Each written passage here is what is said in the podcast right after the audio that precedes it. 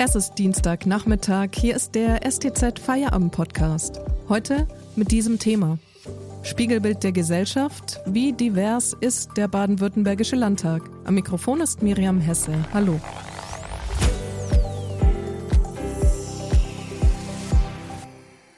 In genau einer Woche tritt der neu gewählte baden-württembergische Landtag erstmals zusammen. Die Volksvertreter tragen ihre Aufgabe ja schon im Namen, aber repräsentieren sie auch das Volk? Wie hoch ist der Bildungsabschluss im Durchschnitt unter den Landtagsabgeordneten? Wie viele Frauen und wie viele Männer sitzen im neuen Parlament? Und wie hoch ist der Anteil an Menschen mit Migrationshintergrund? Unser Datenjournalist Jan-Georg Plawitz hat sich die Zusammensetzung des Landtags genauer angeschaut. Hallo Jan-Georg. Hallo. Jan-Georg, fangen wir doch mal mit einem Thema an, und zwar die Geschlechterverteilung. Wie viele Frauen und wie viele Männer sitzen im neu gewählten Parlament von Baden-Württemberg? Ja, wir haben äh, jetzt im neu gewählten 17. Landtag von Baden-Württemberg einen Frauenanteil von 29 Prozent. Das sind rund 5 Prozentpunkte mehr als beim letzten Mal. Damals waren es eben 24 Prozent. Äh, wir haben da also eine, eine leichte Steigerung drin ähm, und nähern uns sozusagen der, der Bevölkerungsanteil von Frauen von ungefähr 50 Prozent weiter an. Du hast dir ja die Biografien der neuen Landtagsabgeordneten auch angeschaut. Welche Berufsgruppen vertreten sie denn und welche Bildungsabschlüsse haben sie? Die Befragung hat gezeigt, dass bestimmte Berufsgruppen ziemlich stark überrepräsentiert sind im Landtag, wenn man das so will. Also wir haben äh, einen sehr hohen Juristenanteil, insbesondere bei der CDU, wo die äh, wirklich sehr, sehr dominant sind. Wir haben auch relativ viele Lehrerinnen und Lehrer im Landtag, auch da mehr als sich äh, in der Gesamtbevölkerung äh, befinden, anteilig. Andererseits sind so typische Betriebswirte ähm, ziemlich unterrepräsentiert im, im neuen Landtag. Also sagen wir circa halb so viele nur drin wie in der Gesamtbevölkerung. Und äh, ausgerechnet in Baden-Württemberg auch das Thema Maschinen- und Fahrzeugtechnik ähm, ist deutlich unterrepräsentiert. Da haben wir ungefähr äh, nur ein, ein Drittel so viele unter den Abgeordneten wie in der Gesamtbevölkerung. Also so gesehen ist der Landtag da kein perfekter Spiegel der Gesellschaft, sondern vermutlich eher ein Ergebnis davon, dass bestimmte Berufsgruppen sich einfach leichter tun, den Weg in die Politik zu finden und dann eben letztendlich sogar auch bis in den Landtag. Wie viele Menschen mit Migrationshintergrund haben es denn in das neue Parlament geschafft? Ja, dazu haben uns leider nicht alle Befragten geantwortet, aber die allermeisten haben uns äh, dazu Auskunft gegeben. Äh, circa 13 Prozent aller Landtagsabgeordneten haben angegeben, dass entweder sie oder ihre Eltern zugewandert sind nach Deutschland. Ähm, Im Vergleich mit der Gesamtbevölkerung in Baden-Württemberg auch ein relativ niedriger Wert. Da ist nämlich jeder, hat nämlich jeder Dritte eine Migrationsgeschichte in der Familie. Ist dir denn bei der Zusammensetzung des Landtags irgendwas aufgefallen an Besonderheiten, an Ausreißern vielleicht? Also neben den Berufsgruppen ist schon sehr augenfällig, dass der Bildungsabschluss, das Bildungsniveau im Landtag sehr, sehr hoch ist. Wir haben auch abgefragt, was denn der höchste Bildungsabschluss ist unter den Abgeordneten und äh, vier von fünf haben äh, einen Hochschulabschluss oder eine Promotion. Das ist äh, fast viermal so viel wie in der Gesamtbevölkerung. Und das ist schon sehr, sehr eindrücklich. Äh, und dagegen haben, hat kein einziger Abgeordneter angegeben, den Hauptschulabschluss als höchsten Bildungsabschluss zu haben. Äh, andererseits äh, ist fast ein Drittel der Bevölkerung ähm, er hat eben einen Hauptschulabschluss und, und, und, und keinen höheren Abschluss geschafft. So gesehen ist da der, der Gap, der, der Unterschied schon, schon sehr, sehr groß. Und wir sehen es auch im Bundestag zum Beispiel, wo man ähnlich hohen Akademikeranteil haben. Also der Landtag Baden-Württemberg ist definitiv weiterhin und vielleicht sogar immer noch mehr auch ein, ein Akademikerparlament. Und, und da haben wir doch eine sehr starke Abweichung von der, von der Gesamtbevölkerung. Was es bräuchte, damit der Landtag ein Stück weit mehr die Gesellschaft spiegelt, darüber reden wir gleich. Vor machen wir kurz Werbung. Wenn Ihnen dieser Podcast gefällt, denken Sie bitte daran, ihn auf Spotify oder iTunes zu abonnieren, damit Sie keine Folge mehr verpassen. Wenn Sie die Stuttgarter Zeitung zusätzlich unterstützen wollen, geht das am besten mit einem STZ Plus Abo. Das kostet 9,90 Euro im Monat und ist monatlich kündbar. Damit lesen Sie auch diese Geschichte von meinem Kollegen Werner Ludwig, Emma und Einkorn, wie ein Züchtungsforscher der Uni Hohenheim alte Pflanzensorten auf die Felder und die Teller bringt. Den Link zum Artikel finden Sie in der Podcast-Beschreibung. Unterstützen Sie Journalismus aus der Region für die Region. Dankeschön. Ich spreche heute mit dem Datenjournalisten Jan-Georg Plawitz darüber, wie der neue Landtag in Baden-Württemberg zusammengesetzt ist.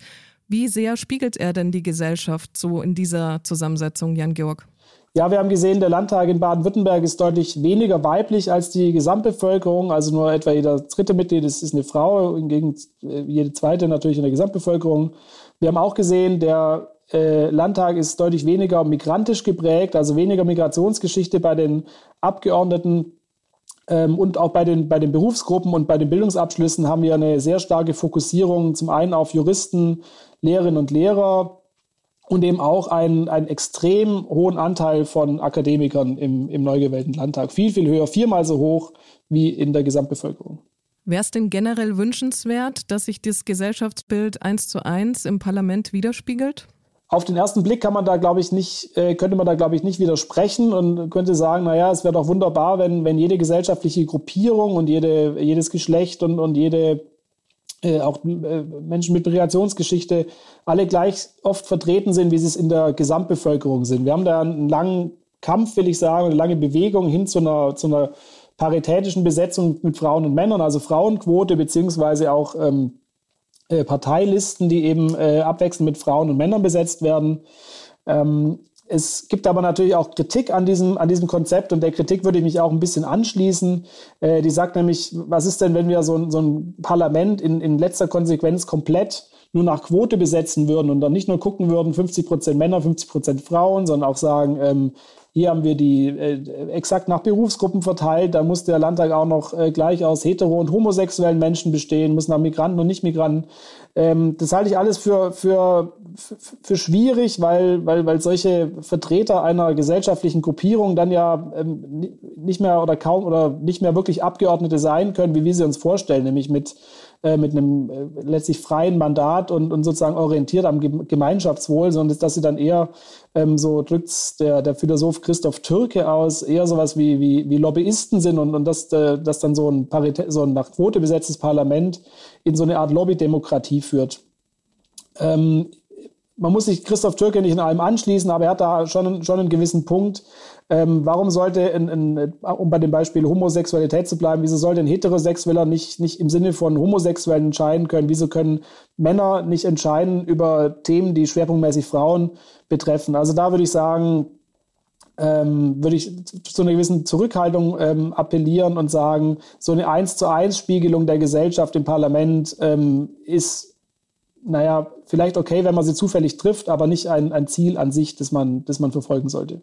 Du hattest es ja vorhin schon angesprochen, der Akademikeranteil unter den Landtagsabgeordneten ist deutlich höher, als es im Durchschnitt der Bevölkerung der Fall ist. Wie problematisch ist das?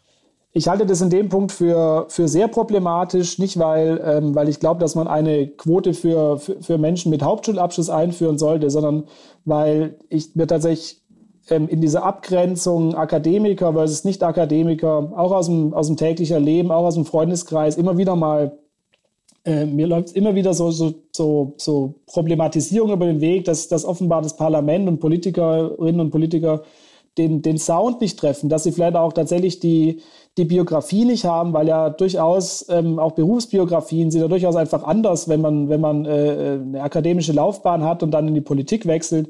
Ist durchaus was anderes, als wenn ich, wenn ich Hauptschulabschluss habe, eine, eine Lehre mache und, und dann erstmal ähm, äh, einfach äh, Beruf ausüben muss oder Beruf ausübe. Also so gesehen ist, glaube ich, da ähm, durchaus ein Anspracheproblem vorhanden, schon länger vorhanden. Äh, es gibt eine Erhebung von der, ähm, vom Max-Planck-Institut, die haben gezählt bis rückwirkend bis 1945, wie hoch denn der Akademikeranteil im Bundestag war. Direkt nach dem Krieg betrug er unter 50 Prozent. Ähm, ich sage nicht, dass es genau die Quote ist, auf die man kommen soll. Ich finde find Quoten generell, wie gesagt, nicht, nicht, nicht unbedingt hilfreich. Aber ähm, zu gucken, dass man etwas mehr Nicht-Akademiker ins Parlament bekommt, um wirklich auch äh, diesen Anteil der Bevölkerung, der sich vielleicht auch explizit als Nicht-Akademiker definiert, besser anzusprechen. Das wäre doch, glaube ich, schon ein, ein, ein wichtiges Ziel, dem sich wirklich alle Parteien verschreiben müssten. Wo könnte oder müsste man denn ansetzen, um eine stärkere Repräsentativität zu erreichen? Ja, die Selektionsmechanismen sind ja, wie sie sind. Also es fällt natürlich einem, einem, Juristen oder jemand, der in der Verwaltung arbeitet, auch einem Lehrer, der einfach für politische Ämter freigestellt wird, wesentlich leichter in ein politisches Amt anzustreben und an äh, zu kandidieren, auch gewählt zu werden, als es jemand fällt, der zum Beispiel einen Handwerksbetrieb leiten muss oder, oder da einfacher Mitarbeiter ist. Deshalb glaube ich, dass da Parteien gefragt werden, wirklich in ihre, in ihre Parteienlisten ganz dezidiert Leute anzusprechen, auch, auch aufzustellen, die nicht Akademiker sind, vielleicht auch solche Leute zu fördern und ihnen die Möglichkeit zu geben, in so ein politisches Amt oder zumindest eine Kandidatur hineinzuwachsen. Ähm, das ist wahnsinnig schwierig, es ist, äh, es ist sehr mühsam und man weiß auch nicht, ob es erfolgreich ist, aber ich glaube, dass es, die, dass es die Mühe wirklich wert wäre, einfach im Sinne einer wirklich lebendigen und funktionierenden Demokratie, in der wirklich alle sich vertreten und angesprochen fühlen. Danke, Jan-Georg Plawitz, für diese Einordnungen. Und das war der STZ Feierabend Podcast am Dienstag. Morgen hören Sie den nächsten Feierabend Podcast. Bis dahin, schönen Abend.